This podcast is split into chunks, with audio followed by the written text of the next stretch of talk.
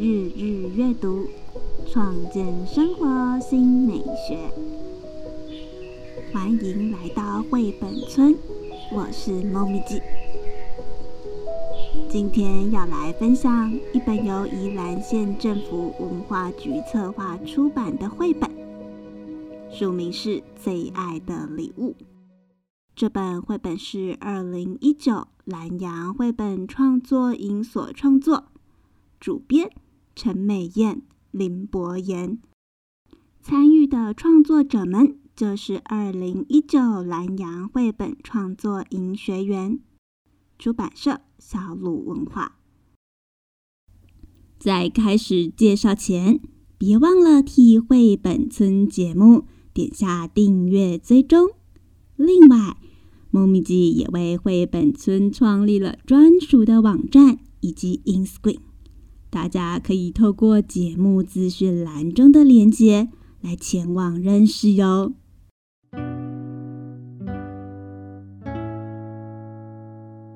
这本最爱的礼物是以幼儿的视角出发，透过拟人化的手法，将宜兰的自然生态、在地特产、人文风情，比喻为万物间的礼物，像是龟山岛、青鱼。弹珠汽水、鸭子、牛舌饼等等，文句中用叠字状声词表达，不仅丰富幼儿的语言学习，也让这本书附加了声音感受。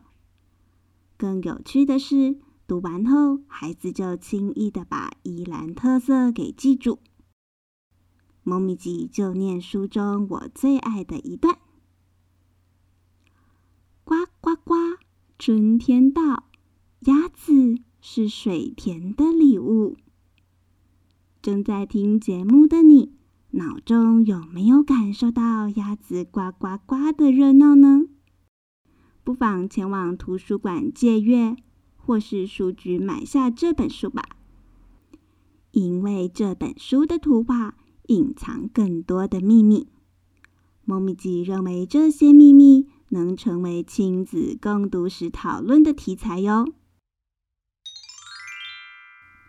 就延续刚才提到的水田，如果大家有机会到台湾的水田，请睁大眼睛仔细观察，你会发现有粉红色一串的东西粘在水稻梗上，水圳中还会有像大瓜牛的东西。它就是外来物种福寿螺。福寿螺对于台湾稻农来说是头号天敌，它会把刚插入水田中的秧苗给吃掉。福寿螺在台湾能横行无阻，是跟我们的稻米栽种方式有关。不妨大家可以搜寻相关资料，了解福寿螺哟。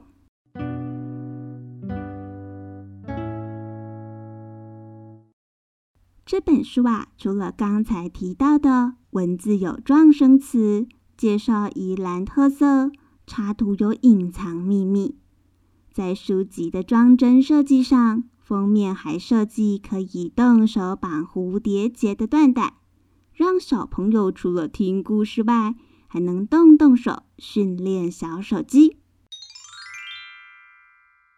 读完最爱的礼物。可以讨论图画秘密，也可以聊聊属于自己家乡的特色产物。另外，猫咪记有获得宜兰县政府授权使用，可以录制整本完整故事内容，跟绘本村的朋友们分享。最后为大家介绍蓝洋绘本创作营。这创作营是从二零一四年开始，每一年由宜兰县政府文化局主办，邀请绘本创作家来完全免费做绘本教学，目的是为了培育出中华民国的新人绘本作家，创作出跟台湾这片土地相关的绘本故事，特别是和宜兰相关的故事。以上就是今天的绘本《最爱的礼物》导读介绍。完整故事，请收听下一集节目。那我们下回见喽，拜拜。